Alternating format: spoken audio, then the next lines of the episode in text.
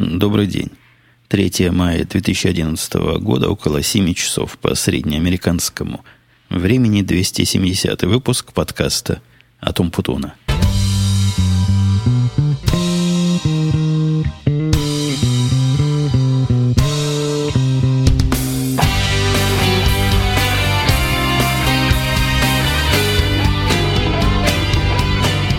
за то долгое и, прямо скажем, непростительно долгое время, что мы с вами не слышались, ну, во всяком случае, в рамках этого подкаста, как вы догадываетесь, могло поразить и много хорошего и разного.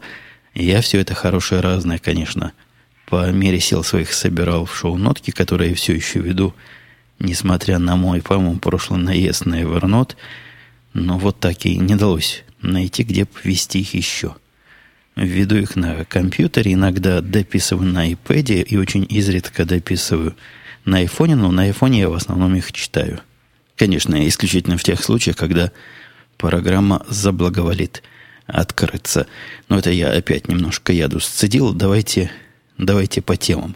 Нет, перед тем, как по темам, я, как обычно, вам доложусь, как и каким образом я тут оказался в середине, ну, для меня середина рабочего дня практически – в гордом одиночестве, куда вся семья подевалась, ехала она расширенным своим женским составом. А вы помните, составчик у меня теперь расширенный, теща в гостях. Так вот, всей компанией они уехали на йогу. Чем они там все втроем на йоге будут заниматься, я особо не вникал. По-моему, это у дочки йога. Они, значит, наблюдать будут за асанами. Ну, тоже хорошее времяпрепровождение, всячески его поддерживают. Да и студия у нас – освободилась, ни шума, ни гамма. Вы знаете, теща теперь у меня в подвале живет. Хороший такой подвал, звукоизолированный, мой запасной командный пункт для записи подкастов. Но вы видите, надо иметь было бы второй или даже третий запасной пункт, потому что, как один из слушателей правильно выразился, тещи делу подкастинга никак не помогают. Конечно, был целый ряд причин, почему мы с вами не слышались. Главная работа, вторая причина это была поломка тут глобальной студии. Я в поте лица своего чинил, пытался собрать, пытался как-то все это докучить. Ну, в принципе, удалось. Не с первого раза, не с первой итерации, но в конце концов я собрал более-менее нормально звучащую стабильную конфигурацию, заменившие отказавшие части. Так что на ближайшее время революции не, не наблюдается. Я как-то в этом деле, вы знаете, успокоился, собрал себе, что хорошо работает и неплохо звучит, и, и дальше не копаю. Уже довольно давно не копаю. А вот на работе не копать не приходится. Работа была сурова все это время, и последние две недели я рулил мировой экономикой вручную. Вот как просыпаюсь, так и за руль сразу. Причем приходилось просыпаться рано, потому что в такие ранние времена, там в 6 утра, мне нужно контролировать, как заканчивается Азия. А в позднее время, где-то в 3 часа по нашему времени, мне нужно дожидаться, как начинается Европа. У всех этих мировых бирж рабочий день, если его так наложить друг на друга, больше, чем 24 часа. Там, по-моему, 27 часов в сутки вот этого мирового биржевого дня, и ни отдыха мне, ни покоя не было – Шансов, что это закончится в ближайшее время, немного. Причина такого безобразия и таких проблем, которые человека живого требуют перед компьютером, который как бы железный должен все делать, случилось тут недели три назад страшно, и в одной из наших, это даже не система, это даже не, нельзя назвать программой, в одном из, в одной из библиотек, вот в одном из том, на чем все остальное базируется – таким базовым foundation уровне, который, конечно, писал я в свое время и довольно долго, и, и до сих пор поддерживаю. Так вот, этот кусок года, наверное, два назад, последний раз я его трогал. Он работает лет пять с разными модификациями. Довольно умный кусок. Есть не просит, никаких проблем не выдавал. Я, в принципе, да не в принципе, я и сейчас полностью уверен в его абсолютной работоспособности – но уверенность уверенностью, а программы начали потихонечку я тут постоянно задумываюсь, как это перевести на человеческий язык, ну так чуть-чуть портить данные.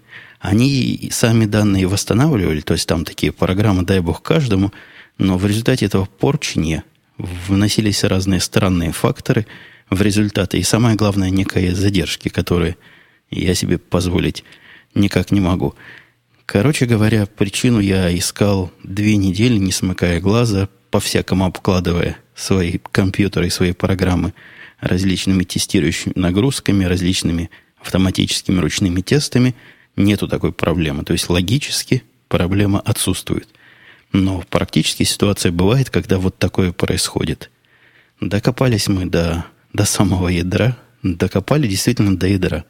Операционной системы нашли там проблему – один из новых багов, о котором доложили уже провайдеру, и они активно работают над разрешением, но пока никакого ориентировочного времени нет, и как-то их ответы особого оптимизма э, не внушают. Это такая очень специальная ситуация, и в очень специальной ситуации проблема может проявиться.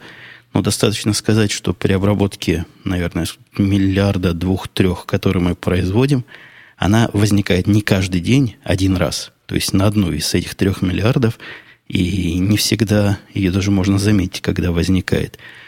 Но вот из-за этой одной на 3 миллиарда спать спокойно нельзя, надо проверять самые критические моменты. И этим я занимаюсь в процессе, чтобы в случае чего руками, руками это дело починить.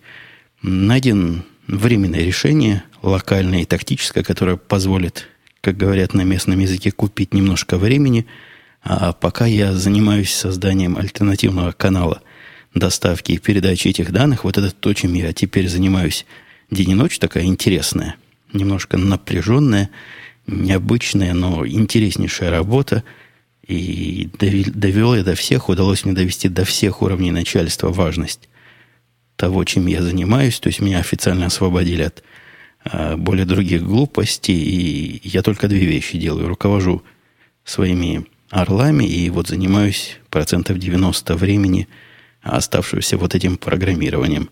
Сделал уже, наверное, процентов, ну, чтобы себя не перехвалить, процентов 70 сделал. Причем такие не те 70%, которые делаются в 20% времени, а настоящие, реальные 70%. Я надеюсь, к концу, наверное, этой недели будет совсем уж самонадеянно надеяться. Но реалистически к концу следующей недели, наверное, я смогу, ну, не в продакшн, не в живую боевую обстановку, но в параллельную тестирующую установку эту новую подсистему доставки установить. Вообще, если получится, это будет крутецкая вещь. Я ничего подобного не видел. Я не особо в восторге от некоторых решений, которые пришлось там мне принять, потому что тут компромисс между правильным подходом и скоростью разработки. Ну, судя по всему, после того, как система заработает, мне будет на месяц еще работы, то есть само ядро за две недели, и через две недели я его собираюсь запустить, а потом, наверное, пару месяцев буду доводить до ума и делать правильно. Не так, как получилось, а так, как правильно. Хотя из того, что получилось, за многие куски я просто искренне обуреваем гордостью. По поводу этой самой гордости, обуреваемой меня, я рассказывал, наверное, уже с год назад, еще когда большое начальство к нам приезжало в Чикаго, о общей тенденции перевести нас с локальной системы обработки и собирания биржевых данных на большую центральную корпоративную. Я не помню, говорил я или нет, но, скорее всего, говорил, рассказывал резоны, как я объяснял, что не наш путь, то есть та система, которую, которая стратегическая и которой все остальные пользуются, она данные весьма фривольно трактует. То есть может там данные потерять, сям данные потерять. Главное, и даже не это главное, хотя и это тоже главное. А главное то, что они много лишнего с их точки зрения, вот этот самый собиратель данных, убирает – они оставляют то, что им надо, а, а то, что им не надо, не надо никому. Мы как раз те самые, которым надо то, что не надо никому, и поэтому мне удавалось успешно последние, даже больше года, последние года два отбиваться от идеи переноса нас на центральное хранилище данных и внесения в струю. Недавно вопрос этот стал всем ребром еще раз и настолько встал, что я пошел на, на попятную. Просто скажу вам, просто пошел на попятную. Дал слабину. На эту самую попятную меня вынудили сдвинуться разные проблемы, которые я начал замечать э, в, в источнике данных. И подумал, ну, может быть, даже этот обрезанный, даже этот недостаточный с моей начальной теоретической точки зрения наборчик как-то будет в смысле надежности лучше. И начал я его исследовать, и чем больше я исследовал, тем больше у меня глаза лезли на лоб. Лезли на лоб, потому что в данных, которые, они, конечно, биржевые, конечно, мы в данные ничего своего не вносим. Но в данные для того, чтобы мне было проще с ними оперировать, еще в далекие ну, не в суровые 90-е, но точно в начале 2000-х я вставлял специальные маркеры. Так называемые, да, да не так называемые, просто такой специальный маркер, специальный а, идентификатор, который позволяет мне потом эти данные лучше и быстрее понимать. Это чисто мое. То есть такого быть ни у кого не может, никакие биржи такого не добавляют. Это исключительно внутреннего употребления флажочки – Удивление мое было чрезвычайным, когда я вот в этом обрезанном наборе данных, не поверите, что нашел свои флажочки. Но мысли о том, что мою систему кто-то спионерил и при помощи ее получает данные, я сразу отбросил как невероятно, потому что система крайне сложная, и для того, чтобы ее спионерить, надо быть большим умником. Я этих ребят знаю, которые данные поставляют. Они не потянули бы ее поддерживать. Ни в коем случае.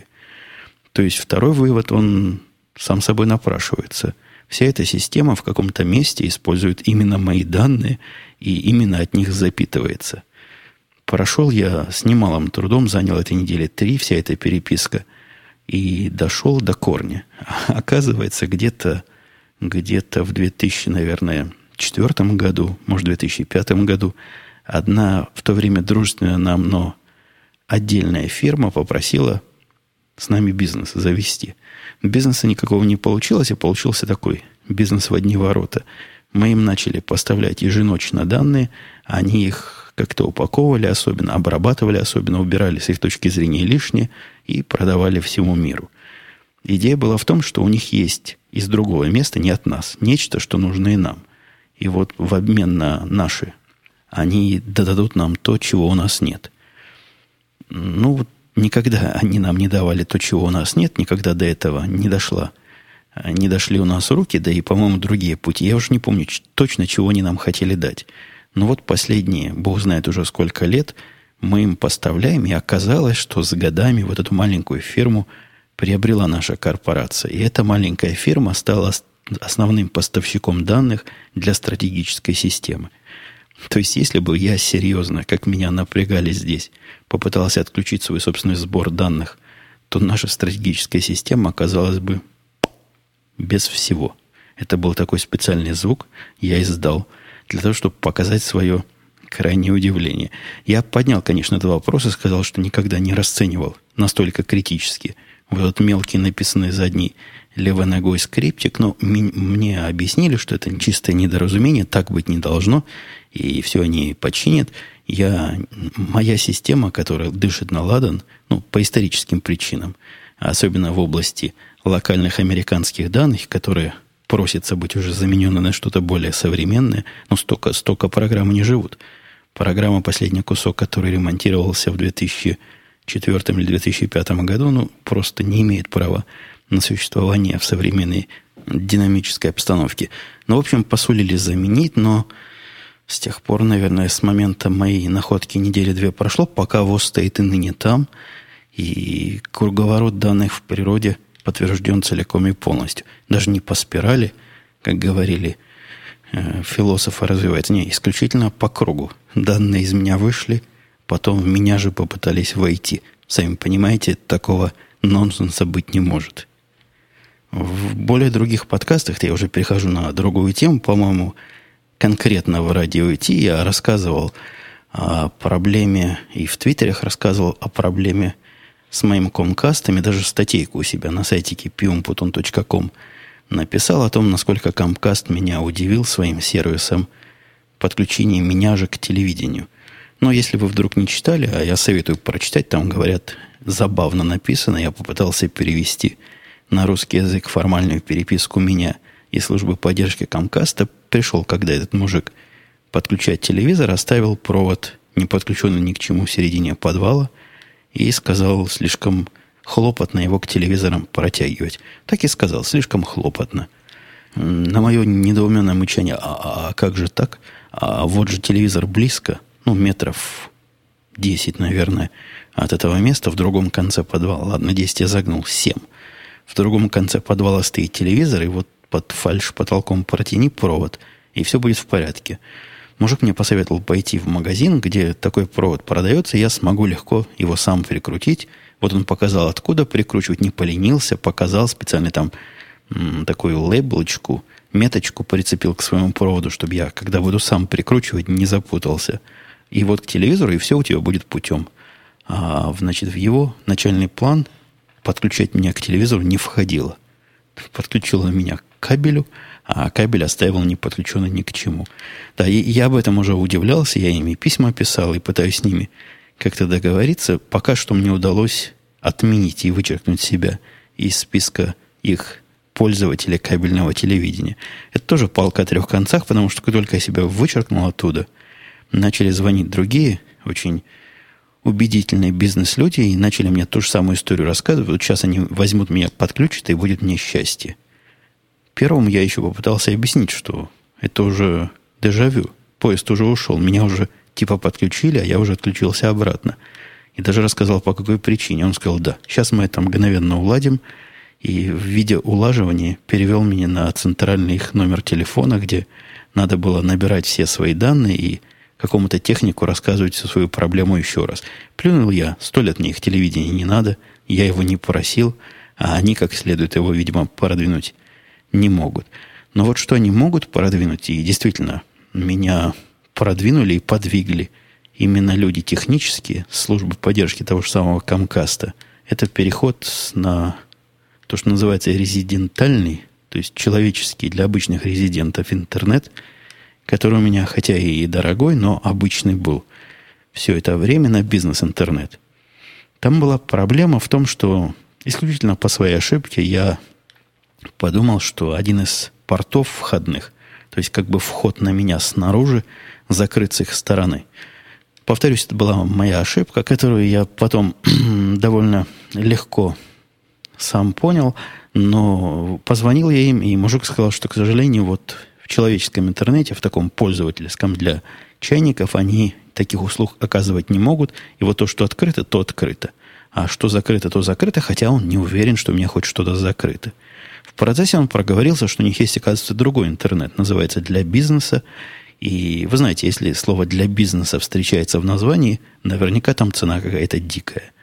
Но я и спросил, а чем отличается, ну так, чисто разговор поддержать. И сколько стоит, а оказалось, стоит столько же, сколько мой, при том, что скорость несколько меньше максимальная, но и, и цена несколько меньше. При этом там, заметьте, при этом там нету никакого лимита по ограничениям. Ну, лимит по ограничениям это какая-то тавтология, нету там лимита по загрузке и выгрузке данных. Если в моем комкасте, как, впрочем, и во всех остальных, без исключения провайдерах, вы помните, я про AT&T рассказывал, что на него перейду, если меня из комкаста выгонят.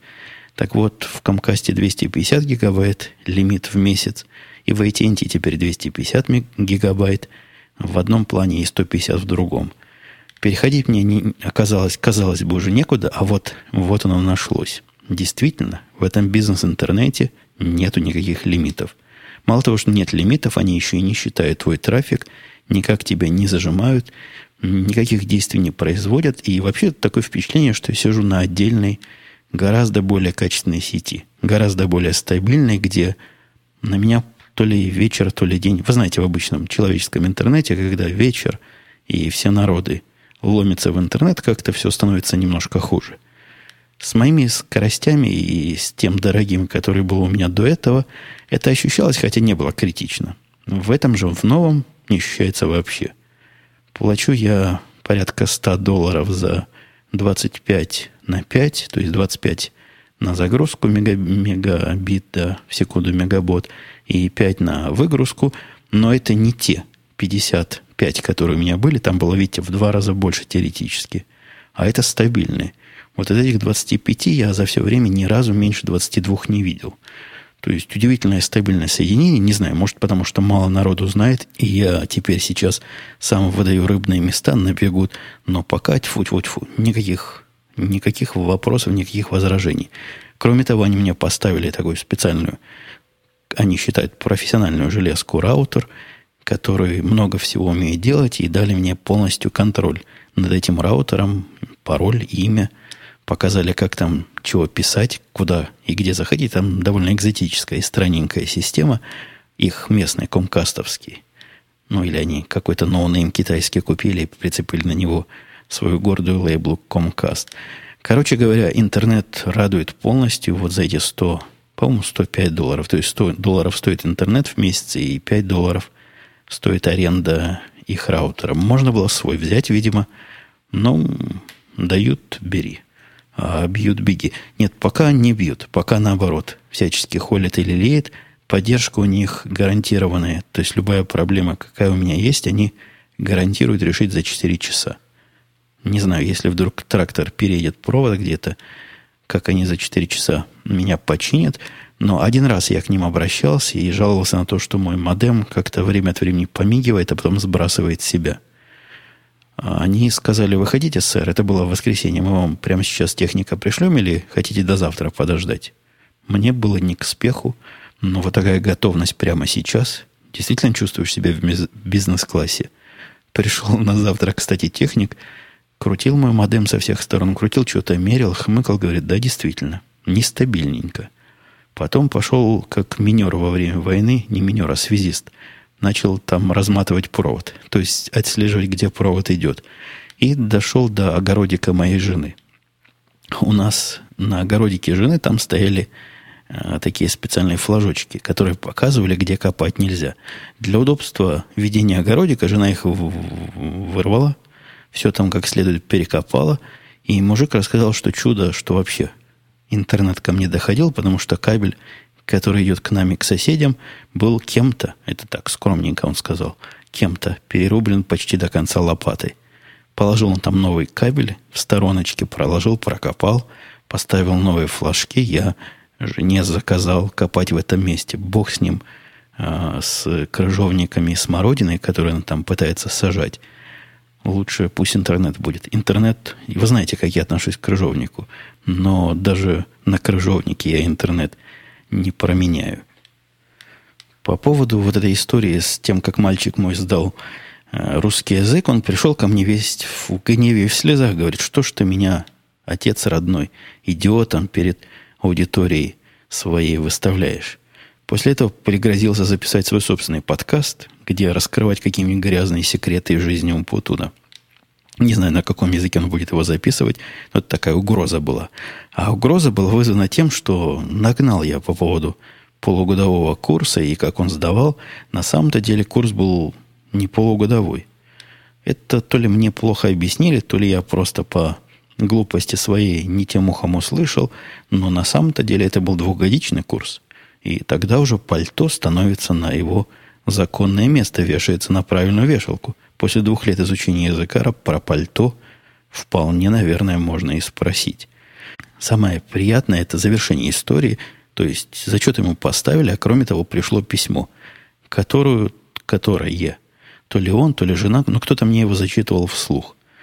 Там было письмо страннейшее от училки этой, от профессорши, которая принимала у него экзамен, от этой самой русской, и было рассказано, что принял, при, принимала на него экзамен – она рада, гордиться таким учеником, хотя он у нее не учился никак, и всячески его хвалила. Вот это и похвалы о том, насколько он хорошо говорит по-русски, и даже несмотря... Она там написала, что несмотря на свои русские корни, она, значит, редко такое видит в местной среде. Это письмо наполнило э, сердце моей жены необычайной гордостью, потому что еще, наверное, лет пять назад, если вы меня тогда слышали, можете помнить, как Напрягала она тогда мальчика и заставляла изучать русский язык, читать по-русски. Но его бывшая girlfriend, по-моему, они тоже по-русски с ней переписывались по всяким смс-кам. Ну, по-русски, то есть английскими буквами, но русскими словами и имейлами. В общем, не зря, не зря вся эта учеба пошла. Получил он целое пять, то есть целый зачет, там, по-моему, оценок не было. А в конце училка приписала странную фразу. Она приписала «Смею вас уверить», ну, то есть тех, кому это письмо дошло, кроме нас, я, значит, с, ваш, с этим мальчиком не являюсь ни родственницей, ни подругой, и вообще мы никак не связаны. Приписка крайне странная, то есть, видимо, есть где-то в мозгу того, кто будет читать, ну, с ее точки зрения, с точки зрения училки, гипотеза, что все русские друг с другом друзья, ну, а уж если не друзья, то каким-то боком родственники. Ну, в самом деле, сколько там России? Одна-две деревни, обе в Сибири, и, конечно, все там друг друга знают, и, и все с друг с другом в какой-то связи состоят. Еще прошедший, прошедший период был таким тяжелым апрельским. Вы знаете, 15 апреля это праздник, в кавычках день налогов, день, когда отчитываться положено по налогам. В этом году было нам, нам бездельникам послабление. Из-за праздников каких-то этот день сдвинулся, и надо было 18 числа сдавать. Я в этот раз был передовиком. Обычно я сдаю ночь на 15 то есть так, чтобы еще успеть. Еще на почту отношу, что, чтобы там штамп успели вовремя поставить, ну или вечером предыдущего дня. В этот раз я за два дня рассчитал все свои э, налоги. Ну, не то, что налоги я рассчитываю, я ввожу туда все данные, а программа их рассчитывает сама. Так вот, она все насчитала, и я рассказывал в Твиттере, что хорошо быть землевладельцем и домовладельцем – Потому что возвращают налоги, которые ты уже заплатил. То есть с налогов второй раз налоги не считают. Налог за дом, который я плачу, он составляет порядка 10 тысяч долларов в год. Наверное, не за дом, а за землю, на которой дом стоит. И там всякие еще другие налоги есть. Ну, короче говоря, из-за вот этой замечательной идеи не платить налог с налога, должны мне вернуть кучу денег. Там 5, по-моему, с чем-то тысяч долларов. Вот я жду. А обычно они быстро возвращают, и я ожидаю со дня на день прихода. Потому что отход уже произошел. По штату мой мальчик отчитывался, у него денег в очередной раз не было. Он был должен штату 53 доллара.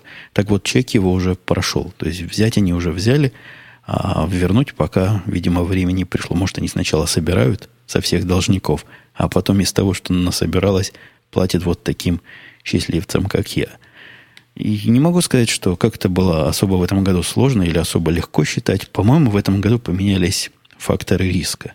Там программа в конце показывает в какой-то группе риска в результате. Ну, в смысле, неожиданной проверки.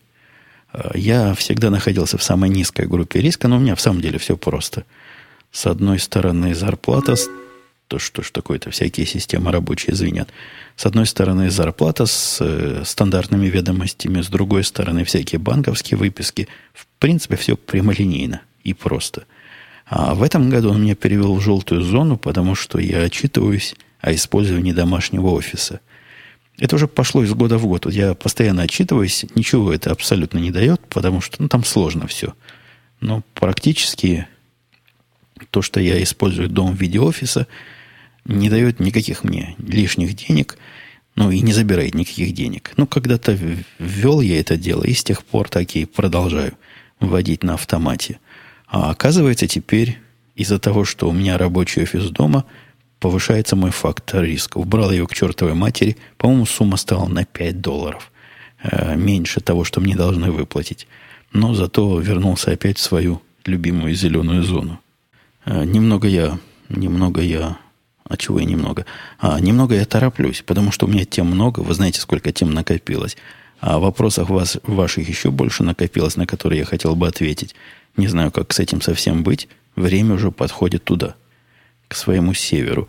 Сходил я в гости в подкаст «Бермудский треугольник», который ведет Будам, ну, тоже из местных, из наших американцев, умеющих разговаривать по-русски или на русском, ну вот как мы, американцы, умеем, то ли по, то ли на. Так он тоже умеет. У него там такое шоу есть, которое я до этого ни разу не слушал, полностью построено на вопросах и ответах. То есть задают слушатели вопросы за жизнь, за американскую жизнь, за американскую работу, а он со товарищами, не за американскую, за иностранную. У него различные иностранцы с других неамериканских стран, все остальные, по-моему, из Германии и из Англии там были люди. И вот меня пригласили там тоже повыступать. Довольно неплохо получилось, живенько. Ну, это уже было около месяца назад, так где-то плюс-минус. Но вы этот подкаст у него легко найдете. Называется «Бермудский треугольник», как я говорил. По-моему, я там выступил вполне в своем стиле. То есть, ну, хоть и в гости пришел, я не лез, конечно, со своими инициативами и сидел, ждал, пока спросит, как порядочный и культурный. Но когда спрашивали, говорил все, что думал, и, и прямо между глаз.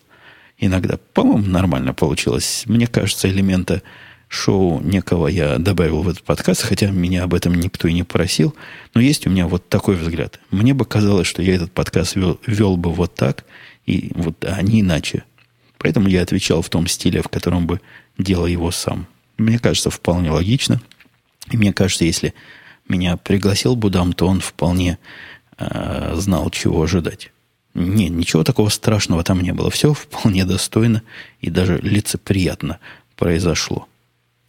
Большой проект, о котором, переходя к другой теме, опять же, бегло, бегло от треугольника к большой теме, это компьютеризация тещи – с чего эта идея пошла, это для меня полнейшая загадка. Мне даже мысль в голову не приходила, что тещу мою можно компьютеризировать.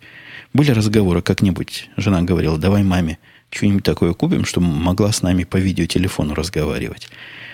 Кроме разговоров это никуда не шло. Ну, давай, ну как-нибудь. Ну, технологии разовьются так, что будут такие телефоны с одной кнопкой. Значит, бабушка сможет. А тут она приехала и захотела.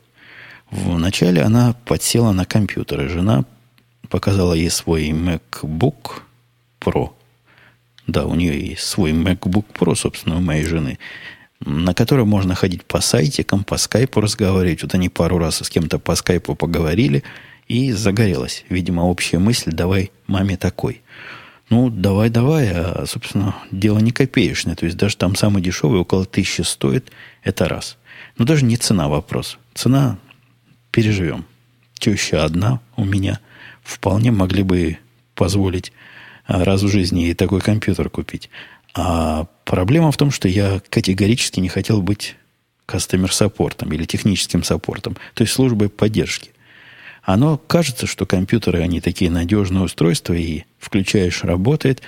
Ну, некоторые из компьютеров такие. На самом-то деле они требуют каких-то знаний и какой-то какой-то фундаментальной базы теще же надо объяснять по принципу вот подведи эту штучку сюда и нажми вот здесь. И произойдет, произойдет то-то. Она вот именно на таком уровне все это и записывает. И если, например, окошко оказывается не в том месте, она уже в полнейшем шоке. То есть как, где, э, это не то. Я никоим, никоим образом не удивляюсь, это вполне понятная реакция. Компьютеры для людей, далеких от нас с вами, дорогие слушатели, от нас с вами, потому что мы все наверняка пользуемся компьютерами – они вполне неочевидные вещи. И такие, совсем не прямые. Я таки понимаю Путина, который этих компьютеров не любит, и нафиг они ему не сдались. Поэтому моя была мысль как-нибудь от этого дела тихо саботировать. Но потом, то ли к их счастью, то ли к моей беде, они обнаружили мой iPad, наш семейный iPad, и начали его задействовать. Но тут, конечно, все – Конечно, это гораздо лучше, чем компьютер, решено было мгновенно тещей. А после того, как она увидела, как зомби там мочить, моя жена сейчас на зомби подсела и сравнивает себя тоже с героями этой игры, говорит, что вот как зомби против растений, так и она во дворе борется с сорняками. То есть в виде такой зомбячки, видимо. Ну вот, на зомби подсели, подсели на еще на какую-то игру стратегии, по-моему. Научились интернетом пользоваться. И кончился тем, что теперь у меня теща обладатель передового iPad 2. Послал я мальчика в магазин, там они были полно. То есть было на момент его прихода несколько штук, только белые, черных не было. Мы взяли самую простую модель, ну, такая же, как у меня, 16, без 3G. Э, взяли к ней потом вот эту тряпочку, которая закрывает его сверху. Я рассказывал в радио Ти, насколько бестолковая эта идея, эта тряпочка, но тем не менее взяли. iPad как iPad. Я даже не знаю, чего про него рассказывать. Если вы ожидали какого-то рассказа, на мой взгляд, ничем от первого не отличается. Вот ничем вообще.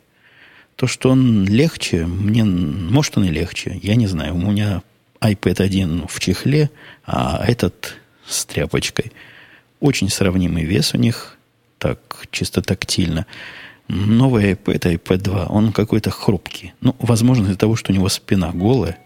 Вы знаете, тряпочка это закрывает его только лицевую поверхность.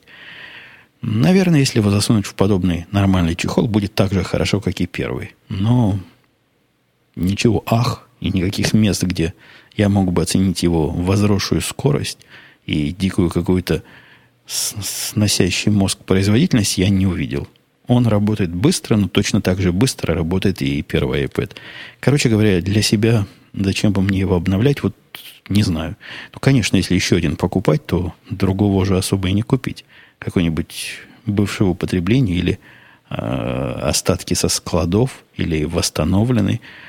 Да, конечно, покупать есть смысл последнюю модель. А если у вас уже есть iPad просто без номера 2, не гонитесь за двоечкой. Вот мне вот вам мой совет. Конечно, там есть камера, для тещи это главное. То есть не главное, одно из главных. Она сможет по... Вначале я думал по скайпу, потом понял, что зачем нам скайп, когда есть такой замечательный э, FaceTime. Этим мы уже научились пользоваться, видеозвонки совершать. Куча всего научился, научилась пользоваться теща на приборе, э, флипбордом. Я в нее загнал всякие новости, всякие газеты – и показал, куда там тыкать. В принципе, браузером, ну, только так, очень сокращенным вариантом интернет-браузер пользователя она стала. На уровне зайти вот в эту закладку и получить вот этот сайтик. Научилась пользоваться программой для чтения книжек Readme. Тоже для нее полезная, она читать любит. Замечательная еще программа нашлась для нее для слушания радиостанции. Она любит радио всякое послушать, а у них в Таганроге, видимо, нормального радио немного. Нашлась программа, которая хорошо слушает русское радио. Не то русское радио, где поют идиотские русские песни, а всякие радио и, радио и, радиостанции и на русском языке. Там их миллион с половиной. Я выбирал ей несколько десятков. В общем, будет ей теперь чего слушать. Там еще чего-то было. У нее вся первая страница занята основными иконками. А, ну, конечно, фотографии. Мы ее подключили к галерее, то есть теперь она сможет наши внутренние семейные фотографии смотреть сразу, как они появляются. Научили YouTube пользоваться. Короче говоря, продвинутый такой пользователь, специальная книжечка, и она курс берет у моей жены использование. И пока нормально получается. Жена, конечно, учит не концептуально, то есть не то, чего ожидать от программы в принципе, и потом эти знания на любую программу накладывать. Нет, она учит конкретным программу. Вот зайдешь сюда, появится вот эта стрелочка здесь, нажмешь, попадешь туда. Чтобы обратно, нажми в серединке. Но мне кажется, это и правильный способ. Вот таким образом она все записывает, и уже сама им вполне активно пользуется, берет его к себе в подвал, чего-то там на нем читает, играет, ходит по интернетам, слушает радио. В общем, все в полный рост уже пошло. Оказался не такой простой интерфейс, как нам с вами, дорогие слушатели, кажется. Там действительно есть чему поучиться. Меня что расстроило, и, наверное, это тема для какого-то более технического подкаста, даже в такой ситуации ограниченной свободы, которую вам дает iPad, то есть в iPad программы более-менее должны одинаково выглядеть. Вы знаете, иначе они не пройдут службу контроля жестокого и злого Apple. Так вот, Apple этот недостаточно зол. У некоторой программы кнопка возврата может быть влево, вверху, у некоторой программы вправо, внизу. И нельзя научить вот железным и четким общим правилам. Для того, чтобы без любой программы выйти, нажать здесь. Ну, то есть выйти в предыдущее состояние. Не, не так. Все оно нам с вами понятно, а когда объясняешь человеку, который от этого дела совсем далек, видишь всю требуемую гибкость ума. Нету там, к сожалению, все еще простого алгоритма.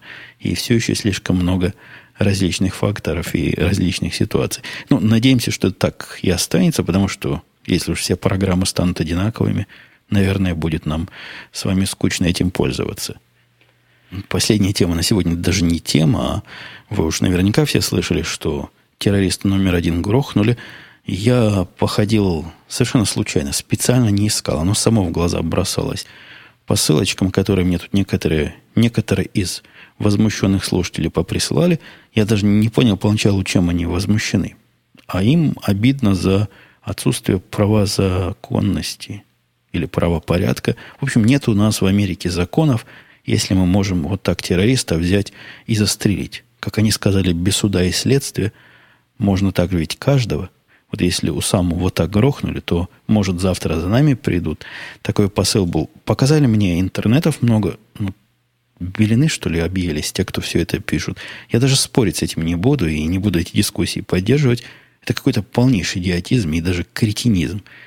Защищать права на, на что? На честный суд, на доказать, доказательства, там, хоть вагонами отвози. Нельзя трогать террористов, потому что они тоже люди, и их права надо защищать. Но это какая-то совсем уж не с этой планеты э, экстра-либеральная, террористически либеральная точка зрения, которую я ни в коем случае не поддерживаю. Но те места, куда я ходил, где я читаю обсуждения, попадается где-нибудь в блогах обсуждения, там есть две основных мысли, которые не мысли, два основных тезиса люди высказывают. Мыслью это назвать нельзя. Первый тезис не может такого быть, вот как они на Луну не попали, а весь мир обманывают, так и здесь. Наверняка все это фигня. Это, конечно, конспирологический любопытный довод, но мне кажется, не удерживает никакой критики. И риск делать такое для Обамы, вы знаете, я к Обаме уж не особо тепло отношусь, и не могу не признать, что риск вот такого э, фейка и такого вранья случае его обнаружения, по-моему, сводит на нет все преимущества от, от самого вранья. Ну, то есть слишком стрёмно, слишком опасно, по-моему, такое делать. Опасно с точки зрения репутации. А репутация, это я вам доложу, вещь очень важная.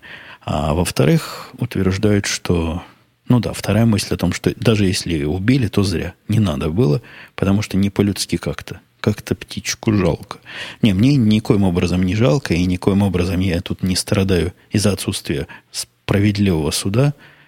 Э, я за жесткие меры и не считаю, что в войне, которая, собственно, без всяких преувеличений войной была названа 10 лет назад, такие средства более чем адекватны и, и более чем хороши.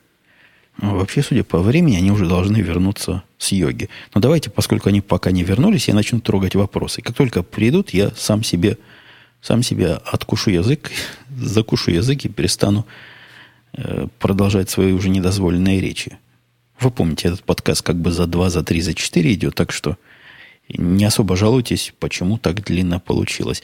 Слушатель Алекс пишет, подкасты хорошие, постоянно слушаю. К вопросам для следующего выпуска. По разным документальным фильмам, писал Алекс, такое впечатление, что в Штатах редко сотовыми телефонами пользуются. Постоянно звонят на домашний, оставляют сообщения. Такое во всех сериалах, словно сотовый не носит. Вот прав. Я тоже задумался. Ситуация, когда герою звонят на телефон, а там автоответчик, и он чего-то записывает, это просто общее место в голливудских фильмах. Уже какая-то легенда стала. Вот когда я приехал только в Америку, сколько уже, 10 лет почти, ну, плюс-минус. Так вот, тогда автоответчики и телефоны были у всех, и действительно можно было позвонить кому угодно, если на домашний телефон. И там был автоответчик. Для меня после Израиля вот такое распространение голосовой почты, а это именно голосовая почта – казалось каким-то странным. То есть у всех есть автоответчик, но нельзя кому-то позвонить, и чтобы с той стороны человек или робот не снял трубку. Это особенно было удобно, когда я искал квартиру, то есть всегда можно оставить сообщение. Теперь оно, по-моему, по инерции так. А Голливуд еще с этой инерцией не пришел. Конечно, у всех есть сотовый телефон. У всех абсолютно. И, конечно, на этой сотовые телефоны можно позвонить, но есть какая-то все-таки ментальная разница. Сотовые телефоны дают, ну, из тех людей, кого я знаю, дают в двух случаях. Дают в случае, если кому-то личному даешь, то есть человеку, которого ты знаешь и хочешь, чтобы он тебя достал, либо достал, достал в хорошем смысле этого слова, смог дозвониться. Либо у тебя сотовый телефон от работы, что сплошь и рядом происходит, тогда только работа его знает, и только работа на него звонит. Домашний же телефон дается во всех остальных случаях. Какой-то сервис, нужен номер телефона, даешь домашний. То есть он такой публичный, открытый интерфейс. Как сказали бы программисты, и действительно на него часто приходит всякого мусорного спама. Личный телефон я пытаюсь, личный сотовый телефон я пытаюсь от этого спама оберегать изо всех сил. Но, честно скажу, звонков, которые мне были бы интересны на обычную линию, которая тоже уже сто лет необычная, она уже тоже сто лет по интернету ко мне приходит, там исчезающе малое количество. Настолько мало, что я не раз и не два думал отключить этот телефон. Жена отказывается, говорит, как же дома и без нормального телефона. Что-то ей iPhone, видимо, ненормально. Она боится, iPhone ей сожгет весь мозг. Я уж и про Bluetooth рассказывал, и про то, что можно такую специальную приблуду, чтобы вставляешь до телефона и ходишь дома с обычной трубкой – беспроводной нет. Говорит, хочу номер, я к нему привыкла, и все его знают. То, что его все знают, по-моему, это минус скорее, чем плюс. Но хочет и хочет. Денег это стоит немного. Беспокойства тоже никакого особо в семью не вносит. Вот я слышу, как включился гараж, а это означает, кто-то пришел. Все, буду дозвольные речи на этом завершать. Напомню, что следующий выпуск наверняка э, в себя покроет, собой покроет массу из ваших вопросов. Я много тут понабирал, я многом еще хотел бы поотвечать и поговорить. Ну, все. В следующий раз услышимся, надеюсь, не будет такого отвратительно долгого отсутствия. Пока.